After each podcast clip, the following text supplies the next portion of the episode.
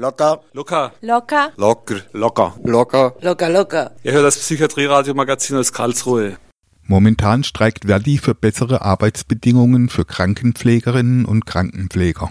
Dabei geht es aber in erster Linie gar nicht um mehr Geld, sondern ganz allgemein um bessere Arbeitsbedingungen, denn ein immer größer werdender Teil der Arbeitszeit wird von der Abrechnungsbürokratie für ein ökonomisiertes Gesundheitsversorgungssystem aufgefressen. Alles und jedes noch so kleine Detail muss dokumentiert werden, weil sonst gibt es kein Geld für die Klinik von der Krankenkasse.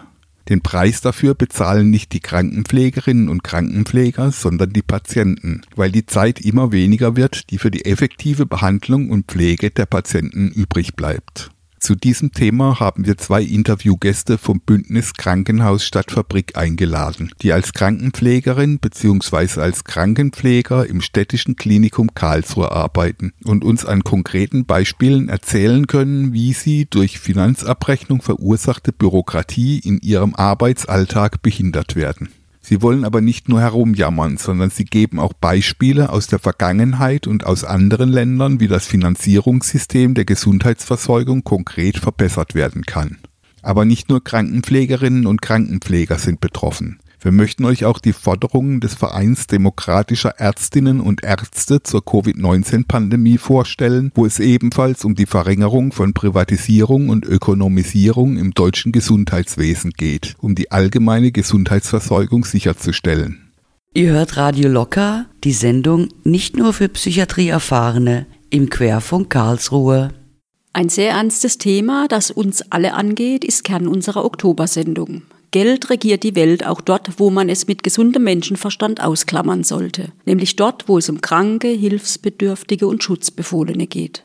Die Sparpolitik hat unser Gesundheitswesen schwer krank gemacht.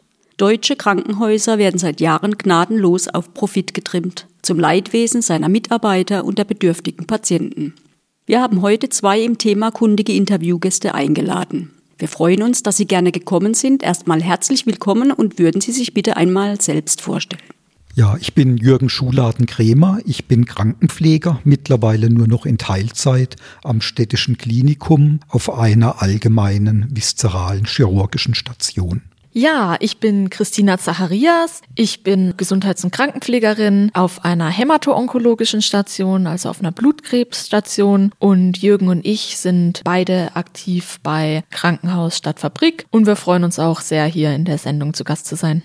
Es knarzt und ächzt im Gesundheitswesen. Um unsere Radiohörer informativ mit ins Boot zu holen, würde ich Ihnen beiden gern den Einstieg in dieses nicht einfache Thema überlassen. Ich bin der ältere von uns beiden. Man sieht es nicht im Radio. Ich bin jetzt 60 Jahre alt geworden, bin mittlerweile fast 40 Jahre im städtischen Klinikum, habe dort meine Ausbildung gemacht, war aber zwischenzeitlich auch in anderen Häusern gewesen. Da hat man natürlich einiges an Erfahrung mitgenommen.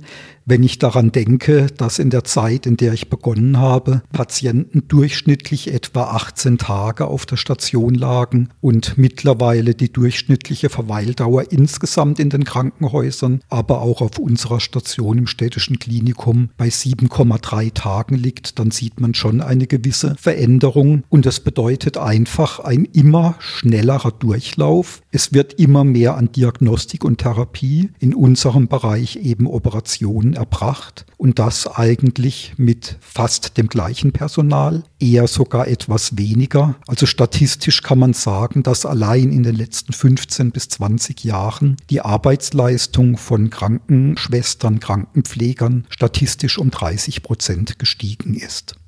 Ja, ich bin noch relativ neu in dem Job, kann also auch noch viel auf meine Ausbildungszeit zurückblicken und sehe jetzt nach zwei Jahren, die ich voll arbeite, wie viele Kolleginnen und Kollegen von mir, die in der Pflege arbeiten, dass sie den Job hinlegen, dass sie sagen, sie arbeiten zwar sehr, sehr gerne in der Pflege, das ist ein Job, den sie voller Freude gelernt haben, den sie eigentlich auch gerne ausüben, wo sie jetzt aber festgestellt haben, dass sie die Bedingungen einfach nicht mehr länger ertragen, dass sie es mit ihrem Gewissen nicht vereinbaren können, so zu arbeiten, wie es eben die Bedingungen im Moment nur erlauben. Und das finde ich ist sehr schade, dass eben die Menschen den Job verlassen, einfach weil die Bedingungen so schlecht sind. Ja, der Begriff Effizienz, möglichst viele Patienten, möglichst lohnend, möglichst wenig Personal zur Pflege und alles in möglichst kurzer Zeit. Das muss ja nach hinten losgehen.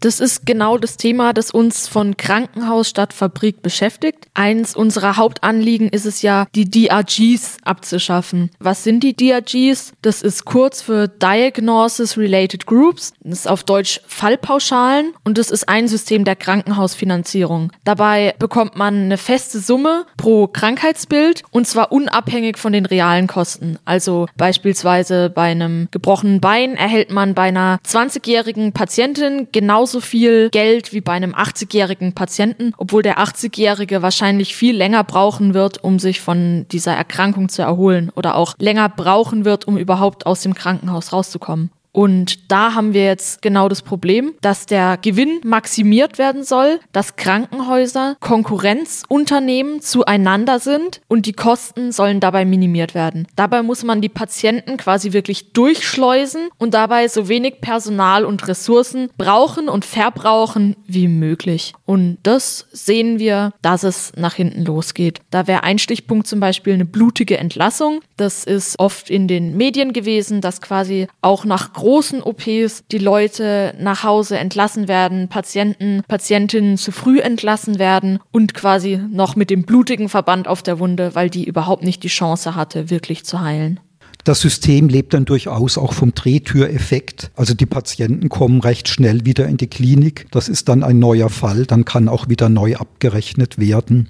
Wir haben es einfach mit dem Grundproblem der Ökonomisierung im Gesundheitswesen, besonders jetzt im Krankenhaus, zu tun. Und es gab durchaus mal eine Zeit, in der Krankenhäuser gar keinen Gewinn machen durften. Also jedenfalls die öffentlichen Krankenhäuser nicht. Das hat sich durch Gesetzgebung seit den 1980er Jahren verändert. Sie sind dazu gezwungen, praktisch auf einem Gesundheitsmarkt mitzuwirken und die DRGs, die Fallpauschalen, die seit 2004 endgültig durchgesetzt wurden, sind eigentlich nur noch das i-Tüpfelchen, um diese Ökonomisierung also praktisch auf die Spitze zu treiben. Wobei da durchaus auch noch mehr möglich wäre und einige Gesundheitsökonomen, gerade der Bertelsmann Stiftung oder eben kapitalorientierte, die gehen da durchaus noch weiter hinaus, indem sie diese Fallpauschalen Pauschalen durch bestimmte Systematisierung, also auch zukünftig sogar noch reduzieren wollten, was den Erlös betrifft. Aber zurück zur Ökonomisierung. Es war nicht immer so, sondern das hat sich langsam geändert. Und die Folge davon ist eben, dafür steht auch unser Name, dass Krankenhäuser mittlerweile zu Fabriken geworden sind. Sie müssen am Markt mittun, sie müssen praktisch Profit erwirtschaften. Und die Ironie des Ganzen ist allerdings, dass gerade die öffentlichen Krankenhäuser dazu gar nicht in der Lage sind, weil der sogenannte Mix der Patientinnen und Patienten, es wurden eben die schwerkranken Älteren angesprochen, eben gar nicht ermöglichen, dass diese Fallpauschalen dann eben zur Profitmaximierung beitragen. Sprich, gerade die öffentlichen Krankenhäuser schreiben im Wesentlichen rote Zahlen Zahlen und sie sind, und das ist durchaus auch Sinn und Zweck der ganzen Ökonomisierung, dann sogenannte Übernahmekandidaten für die privaten Krankenhäuser. Und wir haben ja in den letzten 15 Jahren eine drastische Reduzierung von öffentlichen Häusern erlebt, während die privaten Kliniken an der Zahl und an den Betten steigen. Also einfach, weil sie auch weitestgehend in der Lage sind, sich sozusagen die Rosinen unter den Patientinnen und Patienten herauszupicken. Das, was die öffentlichen Krankenhäuser Häuser eben nicht können.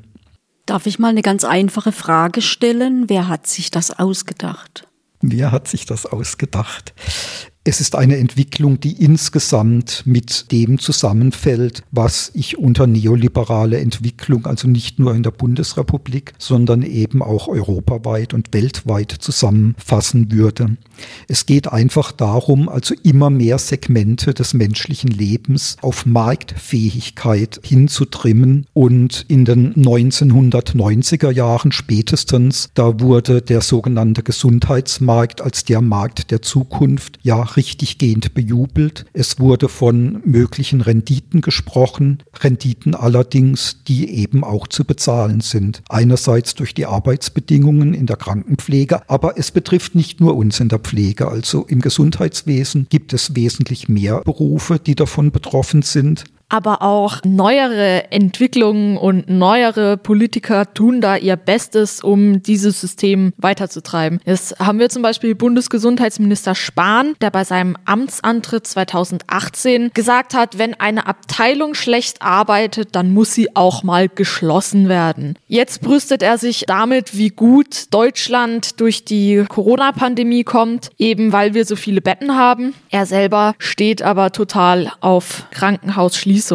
Die deutschen Bundesländer haben ja auch eine Investitionspflicht in die Krankenhäuser, die bestehen kommen der allerdings nur zu 44 Prozent nach. Und das ist auch eines der Probleme. Die Krankenhäuser sollen dahin gebracht werden, dass sie privatisiert oder geschlossen werden. Und das, was dabei untergeht, sind vor allem Abteilungen, die wenig rentabel sind, die viel Personal brauchen, um arbeiten zu können, eben eine hohe Personaldichte brauchen auch. Und das sind zum Beispiel Geriatrie, das Arbeiten mit alten Menschen, das ist Pädiatrie, das Arbeiten mit Kindern und das ist auch zum Beispiel die Entbindungspflege. Und das kann man auch beobachten, dass das leider die ersten Bereiche sind, die, wenn ein Krankenhaus schlecht läuft, geschlossen werden. Dadurch kommt man in die Bredouille, dass man beispielsweise gar nicht mehr weiß, wohin kann man mit seinem Kind gehen, wenn das halt mal krank wird. Wohin kann man als hochschwangere Frau gehen, wenn man kurz vor der Entbindung steht. Man hat immer mehr die Situation, dass das Personal nicht da ist und daher dann eben die Bereiche geschlossen werden. Das ist eine Entwicklung, die leider so immer weiter fortschreitet. Und wir von Krankenhaus statt Fabrik kämpfen ja auch darum, dass die Kliniken erhalten bleiben, aber leider kämpfen wir da meistens auf verlorenem Posten. Also die Kosten zahlen jetzt nicht nur die Beschäftigten im Gesundheitswesen in den Krankenhäusern, sondern die Patientinnen und Patienten insgesamt. Also weil einfach die Zeit, die sie einfach benötigen, die ist immer weniger vorhanden. Also es sind wirklich ganz schlimme Zustände geworden. Also man muss täglich Abstriche machen, hoffen, dass es nicht zu Protest oder Aufschrei führt. Es passiert in der Praxis dann oft gegen diejenigen, die sich vielleicht weniger wehren können. Also es ist teilweise eine ganz furchtbare Situation dann für diejenigen, die Krankenpflege einmal als ihren Herzensberuf gewählt haben, professionelle Pflege betreiben wollen. Es ist wirklich ein unhaltbarer Zustand teilweise geworden. Darf ich Sie ganz persönlich fragen, wie Sie in Ihrer täglichen Arbeit mit diesem Hintergrundwissen eigentlich umgehen können? Wie geht es Ihnen damit?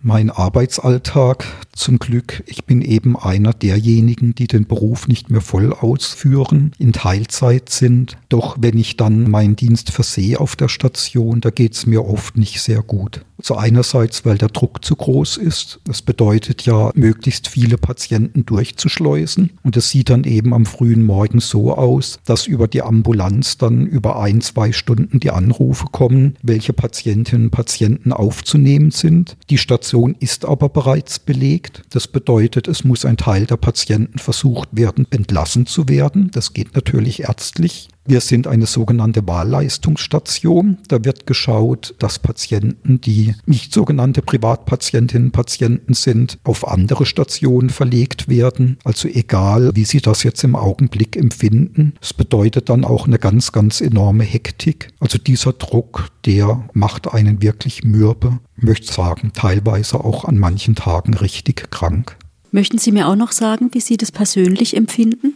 Sehr gerne. Ich habe den Vorteil, dass bei mir auf Station die Menschen pflegerisch wenig aufwendig sind. Also sie können sich meistens selber versorgen, sie können selber essen, sie können sich selber waschen oder brauchen nur wenig Unterstützung. Die Arbeit bei mir auf Station ist eher das Medizinische, also sie brauchen eine intensive Infusionstherapie beispielsweise. Ich habe viel mit Chemotherapeutika zu tun und gucke, dass die Therapien in dem Ablauf stattfinden, wie sie eben von den Ärzten geplant sind. Was ich bei mir oft merke, ist, dass ich dem Gesprächsbedarf, den die Menschen haben, überhaupt nicht gerecht werden kann. Gerade in der Corona-Zeit, als es keine Besuche mehr gab und man dann oft die einzige Bezugsperson für seine Patienten war, wollte man sich wirklich hinsetzen, ihnen zuhören, ihnen zusprechen, auch mal in den Arm nehmen und hatte selten die Zeit dafür. Dieses Gesprächsangebot, das man gerne geben würde, dem kann man einfach nicht gerecht werden. Weil man weiß, mit jedem Mal, wo man in einem Zimmer sitzt und sich wirklich die Zeit nimmt, wirklich mal 10, 15 Minuten mit einer Patientin oder einem Patienten zu reden, in dieser Zeit müssen die Kollegen draußen auf dem Gang nicht kompensieren. Die müssen rennen, die müssen sich beeilen, weil auch das Drumrum muss erledigt werden. Und da sind wir es auch wieder bei einem Thema, die Bürokratie im Krankenhaus, auch durch die DRGs verursacht,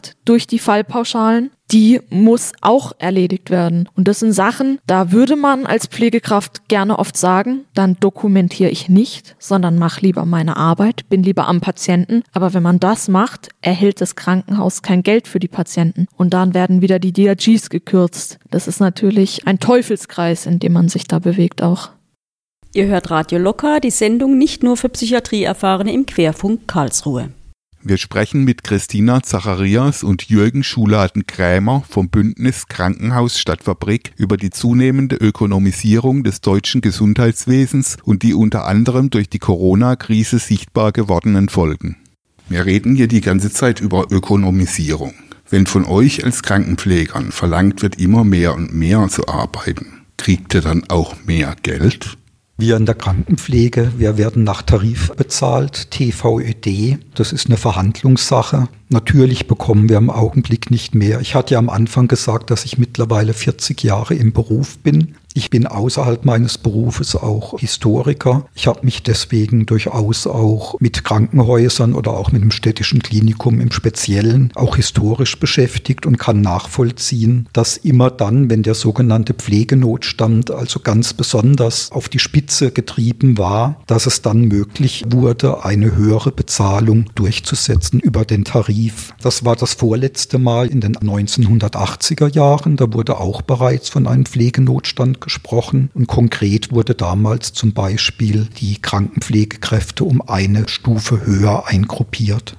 Im Augenblick ist das durchaus auch eine Forderung von Verdi in der aktuellen Tarifrunde. Da geht es ja nicht nur um die allgemeine Forderung nach einer Tariferhöhung für 4,8 Prozent für alle im öffentlichen Dienst Beschäftigten, sondern es gibt noch einen sogenannten Gesundheitstisch. Da ist sowas zum Beispiel auch Thema. Wir sind im Augenblick, denke ich, in einem sogenannten Zeitfenster, wo das möglich ist. Dazu bedürfte es allerdings durchaus auch noch einer gewissen Kampfkraft, eines Einsatzes der Kolleginnen und Kollegen. Und da muss man dann durchaus bemerken, dass diejenigen, die in der Pflege oder auch sonst in Gesundheitsberufen arbeiten, diesen Beruf durchaus aus Mitmenschlichkeit, eben auch aus Empathie ergriffen haben und dass gerade in diesen Bereichen dann auch eine gewisse Scheu ist, durch Arbeitskampfmaßnahmen seine Forderungen durchzusetzen. Jetzt wäre allerdings die Zeit dafür und ich denke, es ist notwendig. Ja, Anerkennung unter anderem als finanzielles ist natürlich auch im Moment eine große Diskussion. Es gab Applaus vom Balkon, es gab Lavendelsträucher, es gab Dosenleona. Und in der ersten Runde mit dem Verband kommunaler Arbeitgeber kam die Aussage, keine Kündigungen seien schon Anerkennung genug. Das ist natürlich als Arbeitende im Gesundheitsbereich purer Hohn. Vor allem, wenn man sich überlegt, was die Forderungen sind, die eben Krankenpflegerinnen und Krankenpfleger, Physiotherapeutinnen, Physiotherapeuten, das ganze Servicepersonal, das ein Krankenhaus am Laufen hält. Die Forderungen, die von diesen Menschen gebracht werden, dienen vor allem dazu, dass dieses Gesundheitssystem weiterlaufen kann. Weil wenn man Leute, die aus dem Beruf ausgeschieden sind, fragt, was es bräuchte, dass sie zurückkommen, sagen die wenigsten, einen Haufen Geld mehr. Da sagen die Leute, sie hätten gern bessere Bedingungen, sie hätten gerne mehr Zeit für die Patientinnen und Patienten, sie hätten gerne besseres Material, beispielsweise Lifte, damit man Patienten nicht mehr aus dem eigenen Rücken bewegen muss, sondern auch mal die passenden Hilfsmittel dazu hat. Wir hätten gerne Digitalisierung, damit man nicht mehr handschriftlich alles festhalten muss, sondern auch mal irgendwas anschauen kann und sich nicht mit den Ärzten um die Kurven streiten muss, beispielsweise. Das sind vor allem die Punkte, Die dahinter stehen, wo man sich wünscht, dass das besser laufen würde. Natürlich ist es auch frustrierend, wenn am Ende auf der Lohnabrechnung für Nachtschichtarbeit oder Sonntags-, Feiertagsarbeit im Monat dann zwei Euro stehen. Vor allem, wenn man sich anschaut, dass für andere Sachen vom Bund aus Geld da sind. Es ist natürlich frustrierend, wenn man sich überlegt, dass große Konzerne, die weiterhin Dividenden an Vorstände ausschütten, ihre Arbeitnehmer und Arbeitnehmerinnen in Kurzarbeit schicken, dass die Unterstützung in Milliardenhöhe bekommen, während die Krankenhäuser es nicht mal hinbekommen, zusätzlich geschaffene Intensivbetten richtig bezahlt zu bekommen. Es ist zum Beispiel so, dass in dem neuen Gesetzpaket von Spahn hat er erstmal veranschlagt, neu geschaffene Intensivbetten mit 30.000 Euro auszugleichen für die Krankenhäuser. Inzwischen ist er auf 50.000 Euro hochgegangen. Die realen Kosten zur Schaffung von einem Krankenhaus Intensivbett sind aber 85.000 Euro. Krankenhäuser, die sich also gut auf die Pandemie vorbereitet haben, werden im Endeffekt dafür bestraft. Das ist ein Minusgeschäft. Und das zusammen mit der Aussage, dass eben die Arbeitenden in diesen Häusern so schlecht bezahlt werden, sorgt natürlich auch für Frust. Und dieser Frust sorgt im Moment leider nicht dafür, dass die Leute auf die Straße gehen, so wie Jürgen gerade gesagt hat, sondern dieser Frust sorgt dafür, dass die Leute von dem Dienst nach Hause kommen und von dem ganzen Scheiß wirklich nichts mehr wissen möchten. Wo sehen Sie Möglichkeiten, die durchaus sinnvollen Änderungen in der Behandlung von Patienten und dem Gesundheitswesen einzufordern und vielleicht auch umzusetzen? Es geht einfach darum, die Ökonomisierung im Gesundheitswesen zu beenden. Wir müssen teilweise dahin zurückkehren, zum Teil aber auch neu aufbauen, dass medizinisch-pflegerische Versorgung so gewährleistet wird, wie es notwendig ist. Jetzt muss ich wieder von meinem Alter her von jahrzehntelanger Erfahrung reden. Ich habe immer wieder dieses Schlagwort von Kostenexplosion im Gesundheitswesen, in den Krankenhäusern im Besonderen gehört. Jetzt sind die DRGs, die Fallpauschalen eingeführt und es ist ja festzustellen, es wurde nicht billiger, wie es seinerzeit behauptet, sondern es hat sich wesentlich verteuert. Es ist teilweise Unterversorgung, teilweise Überversorgung. Ich stelle mir ein Gesundheitswesen vor, das Leistungen niemand vorenthält, sondern alle Menschen gleich behandelt. Ein Gesundheitswesen, das ihnen allen das gibt, was sie brauchen. Und übrigens, Krankenhaus statt Fabrik denkt da auch nicht nur bundesweit oder national. Ökonomisierung im Gesundheitswesen ist durchaus global. Also wir sind international dafür, dass ein Gesundheitswesen für alle Menschen besteht. Das wäre durchaus möglich mit den Ressourcen. Genau, ich kann da mich dieser Utopie auf jeden Fall anschließen und habe da auch noch so ein paar konkretere Forderungen, wie man das schaffen würde oder wie wir hoffen, dass wir das noch schaffen können. Wir möchten natürlich eine bedarfsgerechte Finanzierung von den Krankenhäusern. Wir haben ja es oft schon das gesagt mit den DRGs. Es ist natürlich jetzt die Chance gewesen, in dieser Pandemie das Experiment zu wagen, wie es ausschaut, wenn man da eben diese rückwärtsgerichtete, bedarfsgerechte Finanzierung machen würde. Das ist leider abgelehnt worden worden. Die Länder müssen ihrer Investitionspflicht in die Krankenhäuser nachkommen und wir brauchen, um das Personal zu entlasten, eine gesetzliche Personalbemessung, die nicht ausgesetzt wird, so wie jetzt gerade in der Krise. Das heißt, wir dürfen maximal sechs Patienten betreuen als Pflegekräfte auf den Peripherstationen und maximal zwei auf den Intensivstationen. Alles, was drüber rausgeht, ist patientengefährdend. Das kann von der Arbeitskraft einer Person einfach nicht geleistet werden. Wir brauchen auch bessere Personalbedingungen und dafür würde sich auch zum Beispiel eine Viertagewoche bei vollem Gehaltsausgleich anbieten, einfach um dieser Mehrarbeit, die entstanden ist, auch den möglichen Ausgleich zu geben, damit die Leute auch auf sich selber achten können und nicht nur auf den Job. Was auch ganz wichtig ist, was Jürgen auch schon angesprochen hat, dass man den Leuten das geben kann, was sie brauchen. Brauchst eine einkommensabhängige Versicherung Versicherung, damit eben auch so Maßnahmen gewährleistet werden können wie Brillen oder Hörgeräte oder auch Physiotherapie, ohne dass man extra Zuzahlungen dafür hat. Und ganz wichtig ist, Privatisierungen müssen gestoppt werden. Krankenhausschließungen, Bettenschließungen müssen gestoppt werden. Wir brauchen diese Kapazitäten. Gesundheitsversorgung geht uns alle was an und Gesundheitsversorgung gehört in öffentliche Hand. Ansonsten geht es so weiter, dass es darum geht, Profite zu generieren, damit sich Leute dieses Geld in die Taschen stecken können, statt wirklich eine Gesundheitsversorgung für die Menschen zu gewährleisten. Und das möchte ich nicht mitverantworten. Gute Pflege ist ein Menschenrecht. Vielleicht fragen sich unsere Hörer jetzt auch, wie wir sie unterstützen können. Was kann der Einzelne tun?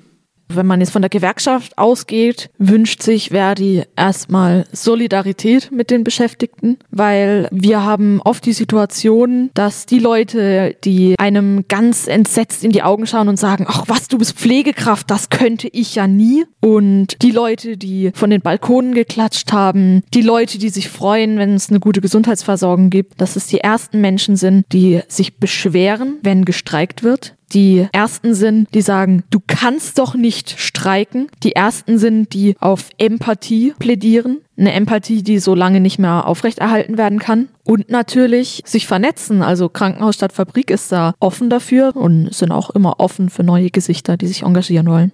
Wir treffen uns jeden ersten Mittwoch im Monat um 18 Uhr im Verdi-Haus wir, unsere Kolleginnen und Kollegen, wir versuchen ja durchaus also im Alltag immer noch das Beste zu geben, was für die Patientinnen und Patienten möglich ist. Sie merken allerdings durchaus, dass wir da ziemlich am Limit sind. Und manchmal denke ich mir, sie müssten viel mehr Klagen, Beschwerden nach oben an die Krankenhausverwaltung, besser sogar noch ans Bürgermeisteramt, an die Dezernentin hier in Karlsruhe, die Frau Liesbach richten, einfach mit Forderungen nach besserer Versorgung. Also ich würde mir teilweise manchmal weniger Lob am Ende der Behandlung wünschen. Es gibt ja Klagen während der Zeit, dass diese Klagen und Beschwerden also wirklich an die richtigen Stellen gerichtet werden. Genau wenn wir auch gerade über Klagen und Beschwerden an der richtigen Stelle reden, muss man sich auch vor Augen halten, dass die GroKo und die Grünen im Bundestag immer noch gegen die Abschaffung der DRGs stimmen. Da ist natürlich auch jeder, der in diesen Parteien ist, dazu aufgerufen, da den Druck nach oben zu geben an die Landtagsabgeordneten, an die Bundestagsabgeordneten, an die Bürgermeisterinnen und Bürgermeister in den Parteien, dass sie sich endlich mal dazu positionieren. Wir haben ja eine Alternative. Es wurde die PPR 2.0 ausgetestet. Das ist die Alternative, wie man abseits der DRGs die Personalbemessung machen kann, also wie viel Personal es braucht. Und diese PPR 2.0 wurde unter anderem hier in Karlsruhe getestet und von den Kliniken, die getestet haben, als gut befunden. Und dann brauchen wir auch wirklich jeden Kommunalpolitiker, jeden Landtagspolitiker, jeden Bundestagspolitiker, dass er da Druck auf die Regierenden ausübt, Druck auf seine eigenen Parteien ausübt. Weil wenn sie uns zuhören, würden sie merken, dass die DRGs allen schaden. Tatsächlich bin ich mittlerweile ziemlich sprachlos, was dieses Thema betrifft. Haben Sie noch was Wichtiges, was Sie sagen möchten? Ja, erstmal vielen Dank, dass wir da sein durften. Vielen Dank an alle Hörer, die sich trotz der unschönen Geschichte bis hierhin durchgequält haben. Und ich glaube, wir möchten schließen mit dem Deutschen Ethikrat. Die sehen nämlich auch die Arzt-Patienten-Beziehung in Gefahr. Wenn nämlich fremdnützige Aspekte in die Behandlungssituation einfließen, dann geraten laut dem Deutschen Ethikrat die Normsysteme von einer dem Patientenwohl verpflichteten medizinischen Ethik mit dem Handeln vom primär nach ökologischen Grundsätzen in Konflikt Konflikt. Und ich glaube, das ist das, was wir nicht wollen, dass die Patienten zu Recht die Befürchtung haben, dass es bei ihrer Behandlung vor allem um ökonomische Grundsätze geht. Das war viel Information in kurzer Zeit. Wem das alles zu schnell ging, das Bündnis Krankenhaus statt Fabrik hat eine Webseite www.krankenhaus-stadt-fabrik.de. Dort findet ihr alles nochmal genau erklärt.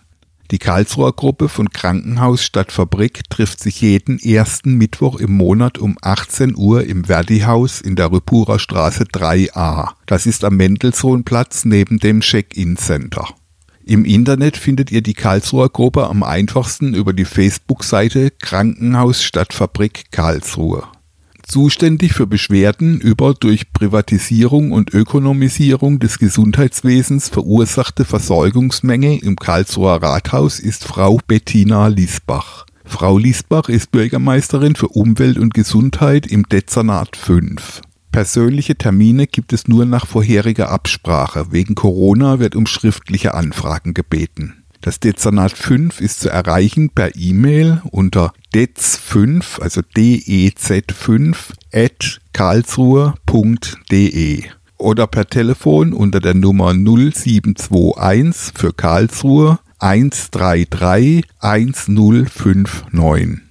Krankenhäuser sollen Einrichtungen der gesellschaftlichen Daseinsvorsorge sein und keine Wirtschaftsunternehmen. Wir möchten uns bei Christina Zacharias und Jürgen Schuladen-Krämer vom Bündnis Krankenhaus statt Fabrik bedanken für ein extrem interessantes und informatives Interview. Ihr hört Radio Loka, die Sendung nicht nur für Psychiatrieerfahrene im Querfunk Karlsruhe. Am 28. September hat das bundesweite Bündnis Krankenhaus statt Fabrik zur Covid-19-Pandemie eine Stellungnahme veröffentlicht, die wir euch hier leicht gekürzt vorstellen wollen. Den gesamten Text findet ihr auf der Webseite des Vereins Demokratischer Ärztinnen und Ärzte www.vdaeae.de. Die Adresse kommt nachher nochmal. Hier nun die von uns leicht gekürzte Resolution des Bündnisses Krankenhaus statt Fabrik. Angesichts der Corona-Pandemie werden die Fehlentwicklungen im Gesundheitswesen offensichtlich. Aus ihnen müssen Konsequenzen gezogen werden. Die Corona-Krise muss der Anfang einer grundsätzlichen Diskussion um die Ausrichtung des Gesundheitswesens in Deutschland sein. Seit 2004 werden die Krankenhäuser in Deutschland über Preise für die Behandlung eines jeden einzelnen Patienten bezahlt. Das sind die sogenannten Fallpauschalen oder englisch DRGs. Die Krankenhäuser wurden auf Effizienz getrimmt. Effizienz beschreibt eigentlich das Verhältnis zwischen dem erreichten Erfolg und dem dafür erforderlichen Aufwand. Für Effizienz wurden Krankenhäuser finanziell belohnt und manche konnten nur so wirtschaftlich überleben. Effizienz in einem Preissystem bedeutet aber, dass möglichst viele Patienten, die sich lohnen, mit möglichst wenig Personal und in möglichst kurzer Zeit behandelt werden. Ein solches Vergütungssystem ist unmenschlich gegenüber dem Patienten. Je mehr Gewinne gemacht werden müssen und je heftiger die Krankenhäuser unterfinanziert sind, desto unmittelbarer wirkten die Anreize für mehr Effizienz in Krankenhäusern aller Trägerschaften. Ein solches Finanzierungssystem wurde dadurch auch unmenschlich gegenüber den Beschäftigten, weil die Arbeit pro Beschäftigten, also die Arbeitshetze, systematisch gesteigert wurde. Insbesondere die Pflege und der Servicebereich waren und sind hiervon betroffen. Viele sind ausgebrannt oder verlassen den Beruf. Die immer noch zu niedrige Bezahlung tut ein Übriges. Vorgaben, wie viele Pflegekräfte zur Versorgung der Patienten vorgehalten werden müssen, wurden abgeschafft, weil sie nicht zum Preissystem der Fallkostenpauschalen passten. Betten und Beatmungsgeräte lassen sich vielleicht schnell nachproduzieren. Aber was ist mit den fehlenden Pflegekräften? Jetzt bezeichnet man sie als systemrelevant und sucht händeringend nach ihnen. Vorhaltung von Infrastruktur, zum Beispiel für Notfälle und Epidemien, wird bis auf wenige minimale Ausnahmen durch die Fallpauschalen nicht finanziert und stört die sogenannte Effizienz. Dementsprechend findet in den Krankenhäusern keine oder nur eine möglichst geringe Vorhaltung statt. Jetzt wird deutlich, dass dieses zu gefährlichen Engpässen geführt hat, wie der Mangel an Schutzmasken, Schutzkleidung, Isolationsbetten, Überwachungs- und Beatmungsgeräten zeigte. Erklärtes Ziel der Einführung der Fallpauschalen war es, die Krankenhäuser möglichst marktkonform umzugestalten und den Wettbewerb der Krankenhäuser untereinander anzufachen. Markt und Wettbewerb statt Kooperation und Daseinsvorsorge. Jetzt erkennt man, dass es eigentlich darum geht, dass die Krankenhäuser gemeinsam handeln, sich absprechen und unterstützen. Erklärtes Ziel war es auch, durch das System der Fallkostenpauschalen möglichst viele Krankenhäuser zu schließen und massiv Betten abzubauen. Argument war, dass es im internationalen Vergleich viel zu viele Betten und Krankenhäuser gäbe. Es wurden zwar in den letzten Jahren schon hunderte Krankenhäuser geschlossen und über 100.000 Betten abgebaut. Jetzt ist Gesundheitsminister Spahn stolz auf die große Zahl von Betten in Deutschland. Angeblich seien wir gut gerüstet und der angeblich schlimmste Nachteil wird nun zu Deutschlands größtem Vorteil. So viel zum Thema dummes politisches Geschwätz. Eine weitere Folge der Finanzierung über Preise ist der ungeheure bürokratische Aufwand, der betrieben werden muss, um Preise zu berechnen, Leistungen unter Kostengesichtspunkten zu dokumentieren, sie möglichst profitabel abzurechnen, von Seiten der Krankenkassen zu kontrollieren. Dieser zu einem wahren Abrechnungskrieg zwischen Kassen und Krankenhäusern geführt, in dem immer weiter personell aufgerüstet wird. Jetzt wird deutlich, dass man sich eine solche Ressourcenverschwendung eigentlich überhaupt nicht leisten kann, wenn es um eine gute Versorgung der Bevölkerung geht. Private Krankenhausgesellschaften betreiben inzwischen mehr Krankenhäuser als die öffentliche Hand. Ihr Geschäftsmodell ist Gewinnerzielung und sie müssen gegebenenfalls auch noch ihre Aktionäre bedienen, sodass Versicherungsbeiträge direkt in deren Taschen wandern. Gewinnanreize sind jedoch ungeeignet, um Krankenhäuser als Teil der Daseinsvorsorge zu steuern.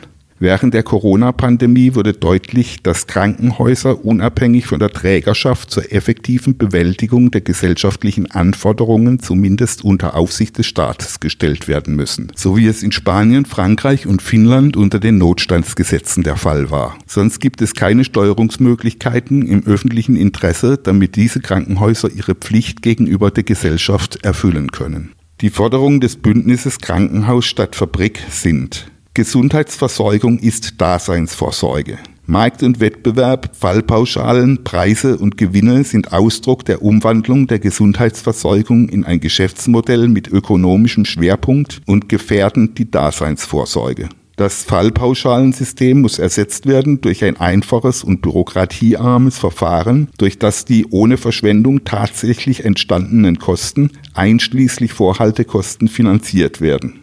Die Bundesländer müssen ihrer Verantwortung für die Finanzierung notwendiger Investitionskosten wieder vollständig gerecht werden, damit keine Gelder, die zur Patientenversorgung vorgesehen sind, hierfür verwendet werden müssen.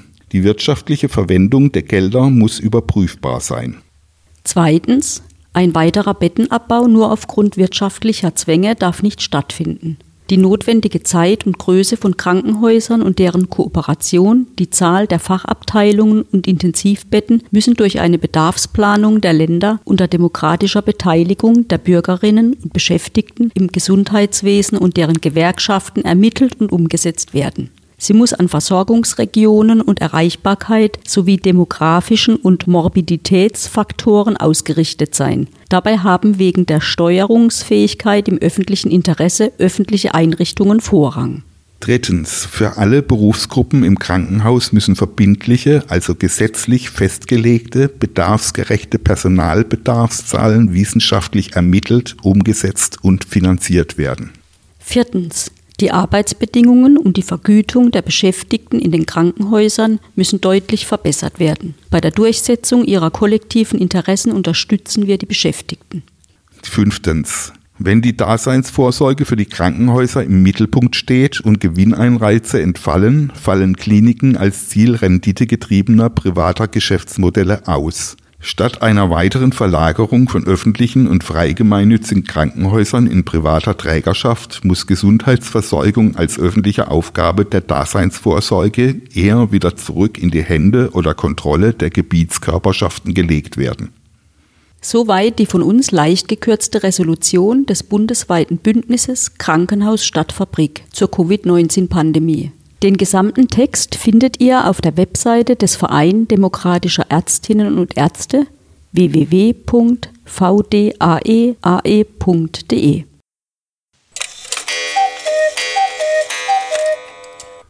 Wir sind am Ende unserer heutigen Sendung angekommen. Wir hoffen, dass die Sendung informativ war und euch gefallen hat. Wir haben einen Newsletter, in dem ihr immer kurz vor jeder neuen Sendung per E-Mail über die genauen Sendetermine informiert werdet und Zusatzinformationen zu den Themen der einzelnen Sendungen erhalten könnt. Wenn ihr Interesse habt an Mitarbeit oder am Newsletter, dann schickt uns einfach eine E-Mail an radio.bodelschwing.de. Bodelschwing schreibt sich mit GH am Ende. Wir hoffen, ihr fandet unsere Sendung interessant und wünschen euch alles Gute bis zu unserer nächsten Sendung im nächsten Monat. Tschüss.